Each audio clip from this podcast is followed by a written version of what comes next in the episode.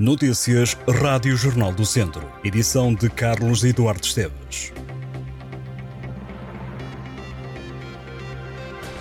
Um homem de 25 anos foi detido em Viseu por conduzir alcoolizado. O indivíduo despistou-se e, depois do acidente do qual resultaram apenas danos materiais, superou ao balão e acusou uma taxa de 1,79.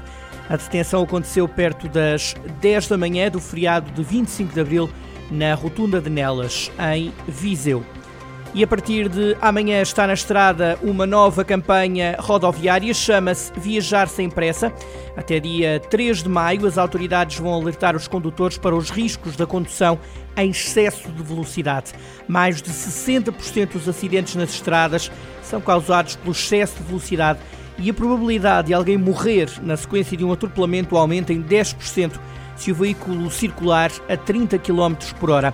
E se a velocidade for de 50 km por hora, então a probabilidade de alguém morrer atropelado aumenta para 80%. As autoridades avançam que a velocidade é a principal causa de um terço de todos os acidentes com mortos.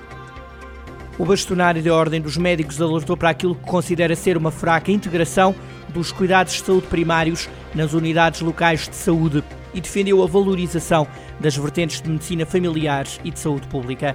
A direção executiva do Serviço Nacional de Saúde anunciou planear a criação de sete novas unidades locais de saúde em todo o país, incluindo em Viseu de Alafões, passando a totalizar 27 no país, que vão assegurar respostas em saúde a mais de metade da população. Carlos Cortes afirmou que criar estas novas OLS não é necessariamente uma boa notícia, manifestando preocupação sobre a forma como estas unidades têm vindo a ser criadas e a funcionar. O bastonário diz que este modelo não deu provas de ser eficiente.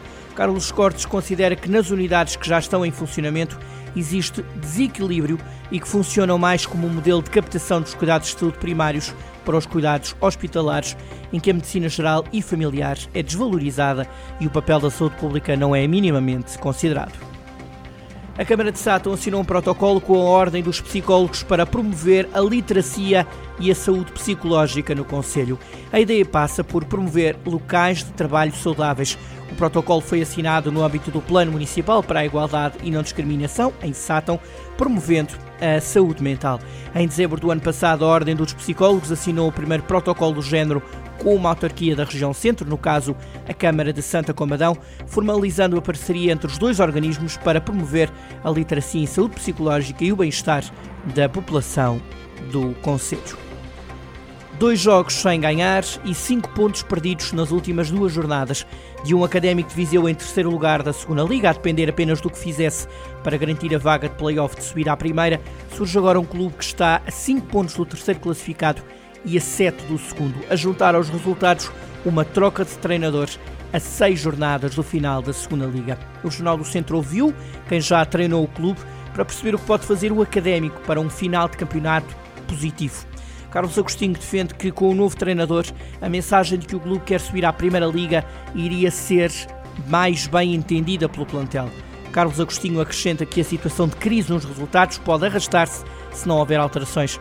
O antigo treinador academista defende que seria importante aparecer alguém com currículo e que em poucos jogos conseguisse transmitir a ideia de que a crise pode ser contornada.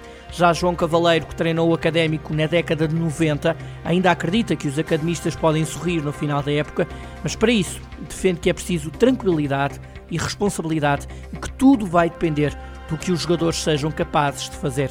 Sobre a substituição de Jorge Costa por Pedro Bessa, João Cavaleiro não compreende que um diretor desportivo passe em dois dias para treinador principal. Também sofrer pelo Académico de Viseu está João Basto, antiga glória do clube, que por estes dias admite ter perdido um pouco a esperança na subida de divisão. Sobre a saída de Jorge Costa, Basto lamenta situações que acontecem no futebol e que parecem incompreensíveis. O Académico de Viseu volta a jogar no próximo domingo na Trofa. Faltam cinco jogos para o final do campeonato. Estas e outras notícias em jornaldocentro.pt